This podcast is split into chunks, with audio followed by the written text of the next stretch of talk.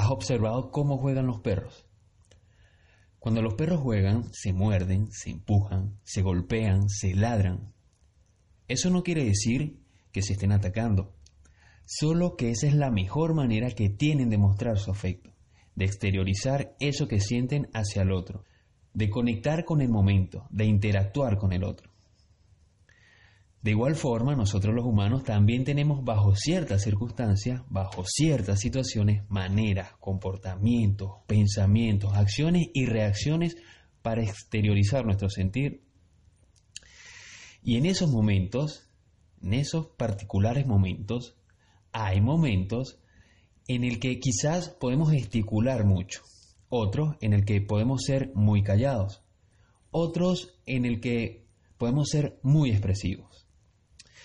Y pues nuestra comunicación no verbal puede que no sea consona o sea algo desatinada con el momento. Es decir, quizás le damos un empujón a alguien para mostrarle nuestro afecto, gritarle a alguien para que se corrija y lo haga mejor. O abrazar muy fuerte, acercarnos mucho. Todo esto lo hacemos porque de algún modo es la forma que tenemos para expresarlo en esos momentos particulares. Aún así, nada de esto nos define o dice quiénes somos. Lo que sí muestra es que esa es una de las maneras que tenemos predominantemente para actuar bajo esas circunstancias y que si conociéramos otras más adecuadas, lo más seguro es que la usaríamos. De hecho, para poder abarcar o gestionar mejor esas maneras no verbales de comunicarnos, lo mejor es exponernos a más y más situaciones y ser consciente de nosotros en esas situaciones.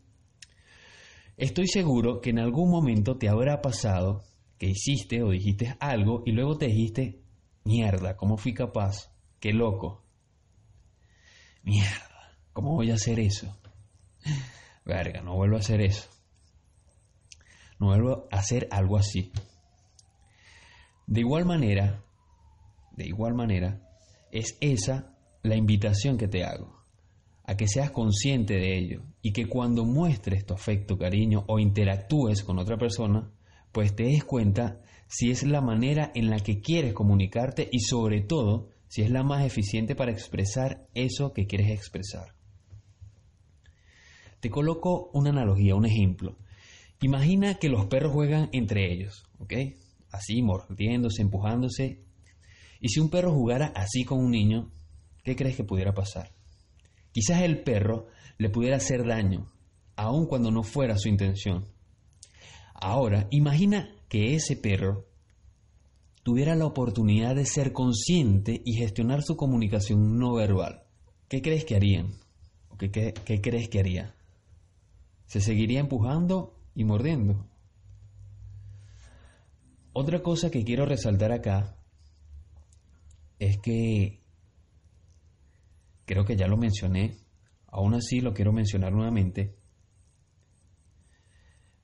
eh, es que una expresión, reacción o acción no nos define como ser humano, como persona, solo muestra el nivel de gestión y conocimiento propio bajo una circunstancia. Así como esto aplica para ti, escucha bien, así como esto aplica para ti, para el otro también. Así que tenlo siempre presente. Y pues nada, también te digo que si nuestro marco de gestión emocional es tan amplio como un abanico de colores, ¿qué crees que puede pasar? En mi opinión, experiencia e investigación, es que vamos a ser más asertivos al momento de comunicarnos y de tomar posiciones más favorables frente a las circunstancias y situaciones propias de nuestro andar. ¿Ok? Y bueno, ya para finalizar, creo que después de este sermón, muchacho o muchacha, es momento de la práctica. Nada de esto y de cualquier otra información tiene sentido si no hay acción que la valide, que la cuestione y le dé significado a nuestro estilo de vida y nuestro, y nuestro andar. Y por último, pues también te recuerdo que me puedes conseguir en Spotify o en iTunes con este y otro podcast eh, que también anteriormente he subido, para el cual puedes escuchar donde y cuando quieras y además sacar tus propias conclusiones, tus propias ideas y ampliar el significado de las cosas. Y pues bueno, nada, si te atreves a compartir este podcast, qué valiente eres, y si no, también.